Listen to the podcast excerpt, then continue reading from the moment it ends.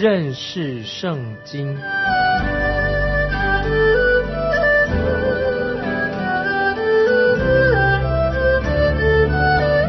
认识上帝的话，把上帝的话带到全世界。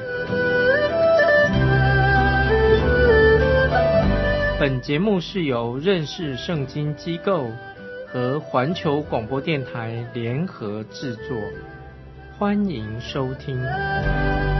亲爱的听众朋友，你好，欢迎收听认识圣经，我是麦基牧师。现在我们要开始查考《撒母耳记上下》，那么这两卷书在犹太教是归类成一卷书，这是正确的。在拉丁文圣经里面，《撒母耳记上下》是由四本啊《列王记》四本《列王记》着的第一卷。那么这两本历史书，《撒母耳记上下》是标出撒母耳的名字，但他只是《撒母耳记上下》其中部分的作者，因为。先记载的关于撒母耳的事迹，而且撒母耳他又是一个很突出的人物。那么他为扫罗和大卫涂抹膏油，就是撒母耳。撒母耳也被认为是撒母耳记上的作者，直到第二十五章记载撒母耳过世的。后来在撒母耳记上第十章二十五节跟历代志上的二十九章二十九节可以看出来，是由后来的拿丹和加德写完了这整卷书。沙漠耳记当中包含了许多我们听众朋友很熟悉的这些事情，例如有看见以色列国的兴起，有看见哈拿跟沙姆尔，还有大卫跟歌利亚的事情，也看到大卫和约拿丹的手足之情，也看到扫罗王去找隐多尔一个巫婆的事情。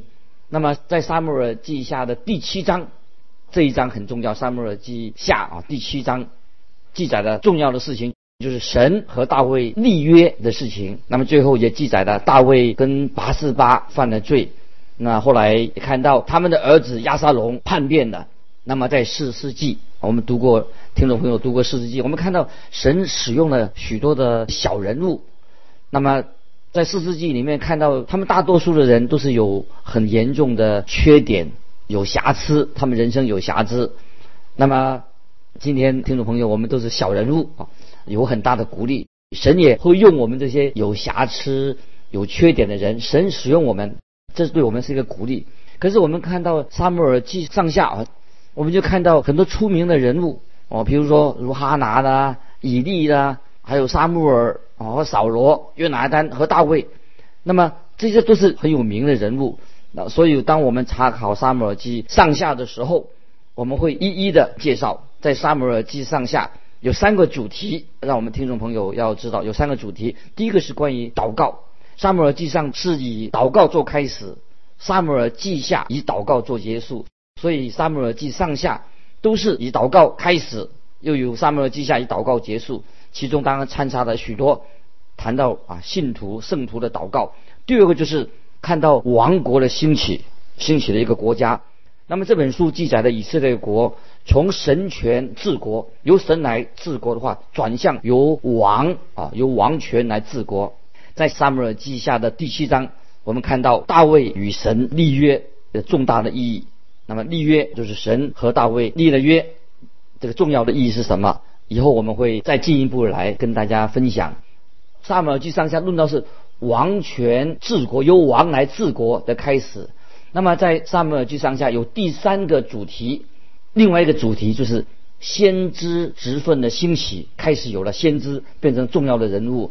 那么以色列人在以前是由神来治理他们的国家，那么是借着祭司来运作的。我们看到祭司也失败了以后，神就开始高立君王来治国。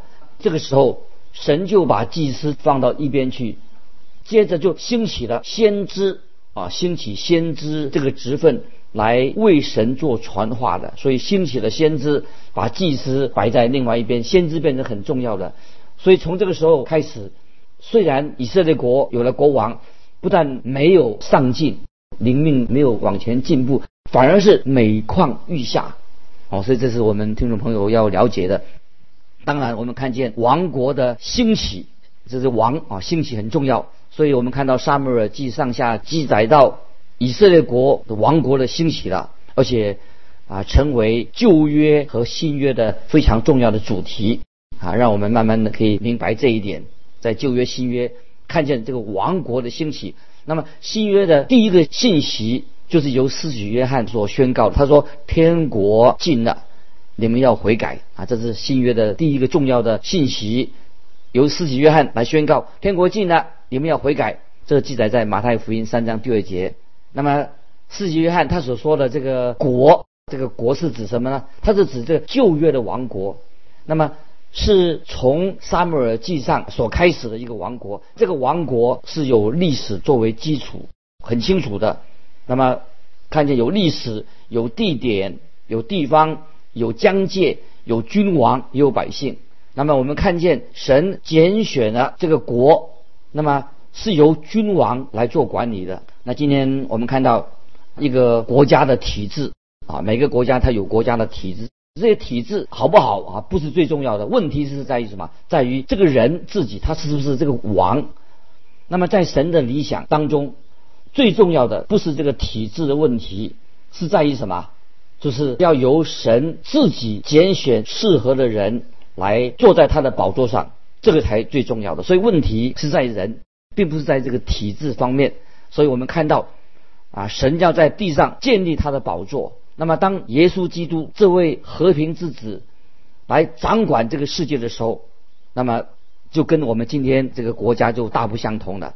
就在那个时候，就不再需要什么救济贫穷的计划了，也不是需要什么啊生态保护的计划了，也不需要什么道德改革了，因为那个时候公义和和平已经充满了地上。当万王之王耶稣基督做王的时候，就好像大水。已经充满了海洋一般，所以我们在这一卷书里面，我们知道神的千禧年的国度会从好几方面啊显示出来啊，这个让我们听众朋友啊有一个基本的概念。我们知道啊，神千禧年的国度显明了什么呢？就是从以色列他们所建立的王国当中，可以看见我们今天的世界所需要的有三件重要的事情。让听众朋友啊有一个概念，就是要有有权柄的君王，一个有权柄的君王，他来行使公义啊，这是第一件事情。有权柄的君王来行使公义。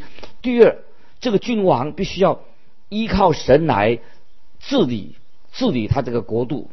第三，这个君王必须要以顺服神来治理这个大地。那么主耶稣啊是指向主耶稣基督，他是从天上。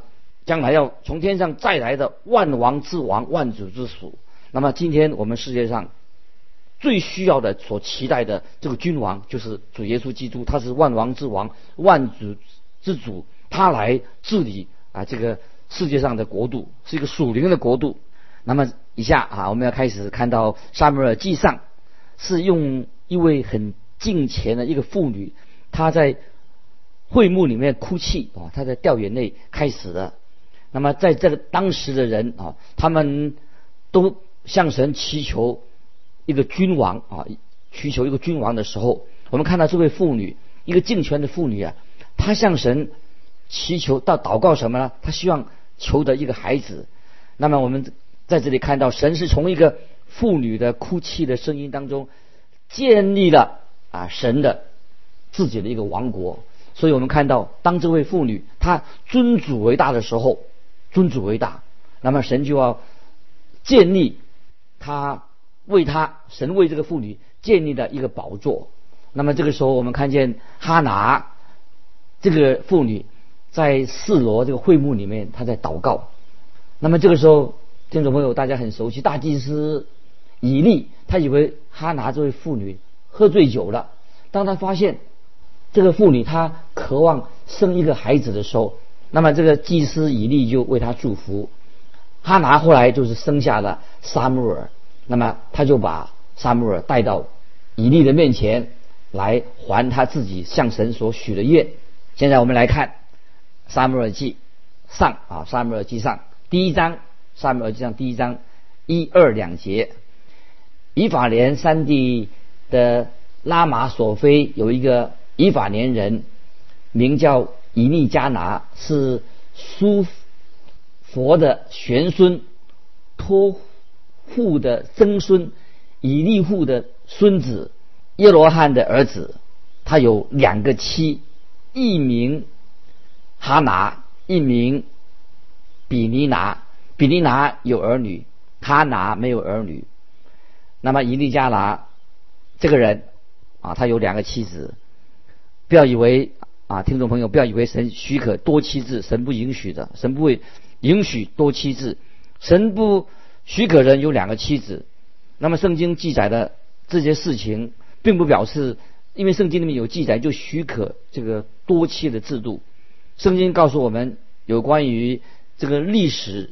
有关于人物的事情，很多发生的事件，例如我们看到圣经里面记载的撒旦他在撒谎啊，魔鬼他撒谎的，并不并不表示说哦，圣经有记载就是神允许人可以撒谎。我们看到亚伯拉罕他娶了两个妻子，除了撒拉以外，还有夏甲做他第二任妻子。那么这也是神不允许的。直到现在我们也知道，因为亚伯拉罕他有两个妻子，那么他犯罪的后果到现在还存着。我们知道夏甲所生的以斯玛利，他是亚伯拉罕和亚夏甲所生的儿子。那么以斯玛利成为阿拉伯国家的祖宗祖先。到了今天，犹太人跟阿拉伯人还是彼此不和睦，就是因为由于伊利加拿他有两个妻子，多妻制就会引起的家庭的。纷争啊，这是我们听众朋友要了解的多妻制啊，是常常会引起家庭的许多问题。这个表示神不祝福啊，不祝福这个多妻的制度，这是一个很明显的证据。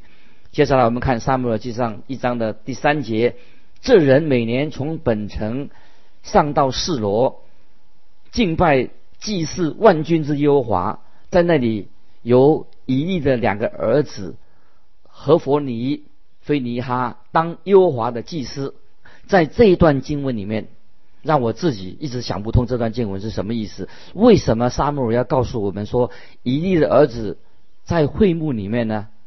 稍后我们就会明白他的理由是什么。因为在那个时候去会幕敬拜，并不像你想象、你我所想象的一个好的地方。其实那个时候的会幕是一个非常危险的地方，因为以利的。他的两个儿子是一个堕落之子，可以说他们是恶魔之子。那么今天听众朋友，有些教会可能也会变成一个最危险、最堕落的一个地方。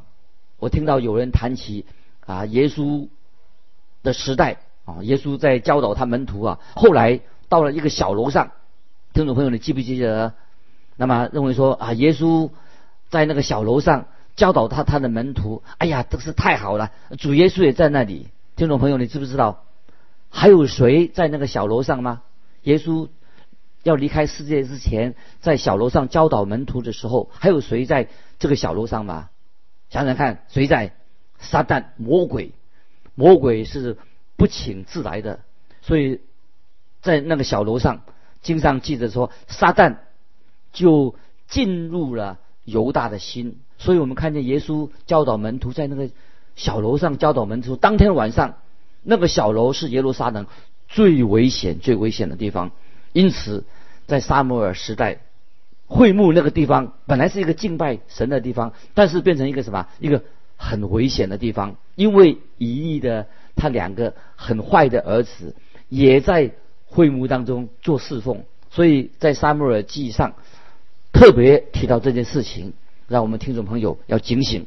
接着我们看第四、第五节，以利加拿每逢献祭的日子，将祭肉分给他的妻子比尼拿和比尼拿所生的儿女，给哈拿的却是双份，因为他爱哈拿，无奈耶和华不使哈拿生育。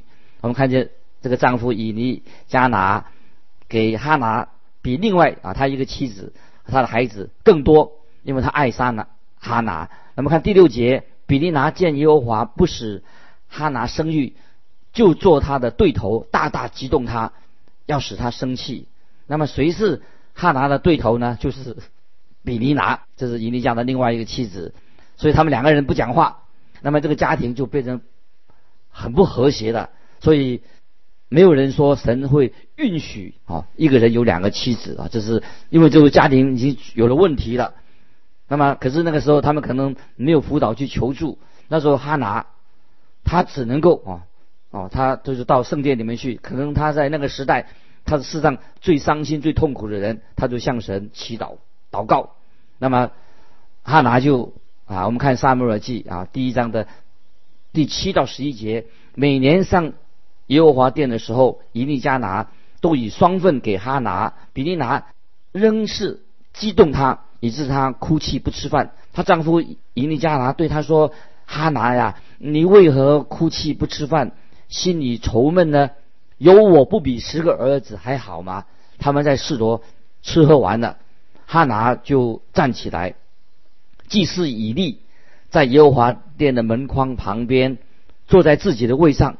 哈拿心里愁苦，就痛痛哭泣，祈祷耶和华，许愿说。万军之耶和华，你若垂顾卑女的苦情，眷念不忘卑女，是我一个儿子，我必使他终身归耶和华，不用剃刀剃他的头。我们看到这里圣经说，他心里愁苦，就描述他，因为他没有儿子，心里很痛苦，于是他向神求一个儿子。如果神应许他的祷告，他就许愿两件事情：让他的孩子啊做立位人。要终身的啊，作为服侍神的祭司。第二，让他做拿西尔人，就是让他分别为圣的来服侍神。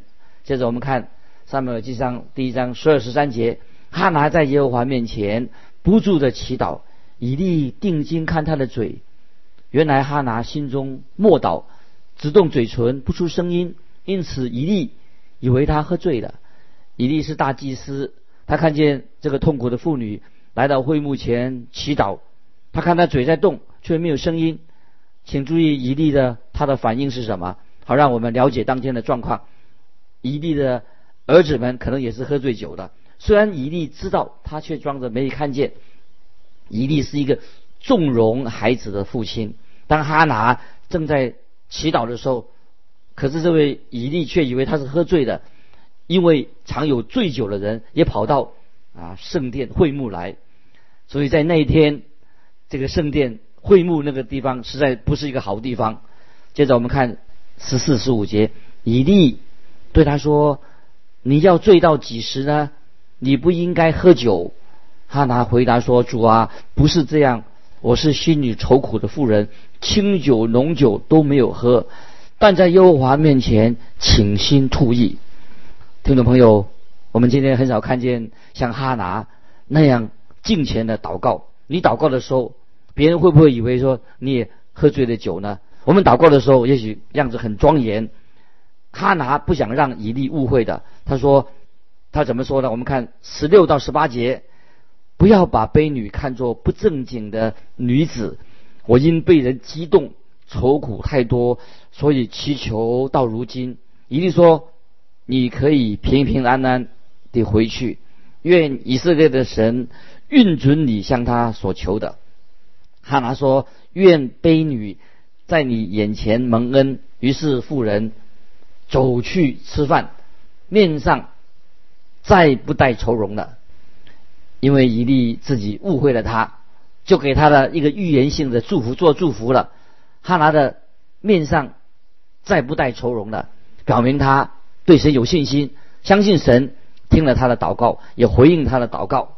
接下来我们看一章第二十节，《撒母耳记上》第一章二十节，哈拿就怀孕，日期满足了，生了一个儿子，给他起名叫撒母耳，说这是我从耶和华那里求来的啊！感谢神，神就很奇妙，听了祷告，哈拿就怀孕，日期满足了，儿子生下来了。啊，撒母耳这个名字。听众朋友，什么意思呢？就是神听到了。我刚才已经说过，《撒母耳记上》是以一个敬虔的妇女，从从哭泣在会幕里面哭泣开始的。当人们呼求那个时候，当时的以色列人，他们呼求要有一个王。那么我们看见哈拿这位敬虔的妇女啊，她是向神祈求要有一个孩子。所以我们看到，在这位妇女的祈求哭泣的声音当中，神就为这位妇女在她面前设立了一个宝座。所以我们看到，当一位妇人尊主为大的时候，神就为他兴起了一位君王。那么今天听众朋友，当我们看在当代的社会，其实有一个很强烈的对比。今天的妇人，我们常听到关于堕胎的事情，妇人堕胎的事情。其实我们看到旧约汉拿却想要得到一个孩子。那么今天的妇女很奇怪，很多妇女她不要孩子。当然，有时候除非这个孩子是危害到母亲的生命的危险，可以考虑啊关于堕胎的问题。那么，请要请专家、医生专家来做鉴定。那么，可是今天的问题是什么呢？人他们常常想要去犯罪，那么他犯罪以后，他不想承担犯罪的后果。那么，我认为人自己犯了罪，他应该就自己要负担、承担犯罪的后果。那么，如果他们犯罪生了孩子，就应当把孩子生下来，并且他们要负起做父母的责任，要承担责任，不是。要用堕胎来解决他的问题，那么今天人想尽了办法来逃避自己啊犯罪的后果。那么今天我们必须要啊汲取啊圣经给我们一个很清楚的原则啊，在加拉太书新约加拉太书第六章第七节啊这个重要的原则，盼望听众朋友你把它记起来。那么这个重要的原则是什么呢？就是因为你犯了罪，你要负这个责任。在加拉太书新约加拉太书六章七节，一个很清楚的原则，说不要自欺，神是轻慢不得的。人种的是什么，收的也是什么。啊，我把这个经文再念一遍：加拉太书六章七节，不要自欺，神是轻慢不得的。人种的是什么，收的也是什么。今天我们活在一个流行啊堕胎的。啊，时代啊，人很不看重啊，教早教育自己的孩女啊，就就堕胎。而哈拿他或者活，他是活在一个他很渴望得到一个儿子，并且他把他的儿子就是奉献给神。这个时代，这个很奇妙。哈拿活在一个渴望得到一个儿子，而且又把这孩子奉献给主。所以在哈拿的哭泣的声音当中，神就建立了他的国度。那么。今天我们对哈拿这位妇女，应该表达我们的敬意啊，常常啊纪念啊这个妇女很不简单啊，在那个时代里面，她知道啊，她祈求一个敬虔的啊，祈求神赐给她一个孩子，那么我们对她应该要表示一个敬意，也纪念到这位妇人。那么看到继续我们看沙漠耳记上的第一章二十四到二十八节发生什么事情？沙漠耳记上。第一章二十四到二十八节，既断了奶，就把孩子带上示罗，到了耶和华的殿，又带了三只公牛，一依法细面，一皮带酒。那时孩子还小，宰了一只公牛，就领孩子到以利面前。妇人说：“主啊，我敢在你面前起誓，从前在你这里站着祈求耶和华的那妇人。”就是我，我祈求为要得这孩子，耶和华已将我所求的赐给我的，所以我将这孩子归于耶和华，使他终身归于耶和华。于是，在那里敬拜耶和华，感谢神。他拿带的供物奉献献给神的时候。他还了他自己曾经向神所许的愿。他说：“我曾许愿要得着这个孩子，奉献给神，就是他。”我们看见哈拿这位敬虔的妇人决定让沙穆尔完全的服侍神。那么这是他啊对神所许的愿啊，并没有改变啊。这是我们开始要啊接着连续看到啊沙穆尔记啊上。啊，这些过程，他们听众朋友，我们要熟读一下《沙姆尔记上》，从当中找到啊属灵的教训，能够让我们今天基督徒的属灵的生活能够明白神在你生命里面的旨意。听众朋友，你是否每次我们读经的时候，也明白在你生命里面的旨意？我相信我们奇妙的神在耶稣基督里面要光照你，让你知道如何来遵行神的旨意。你不但向神许愿，也许你已经向神许愿了，不要忘记啊！许愿的人要还愿，这是我们基督徒所学习的属灵的功课。盼望听众朋友，如果你有感动或者有问题，欢迎你来信跟我们联系，可以把信寄到环球电台认识圣经麦基牧师收。愿神祝福你，我们下次再见。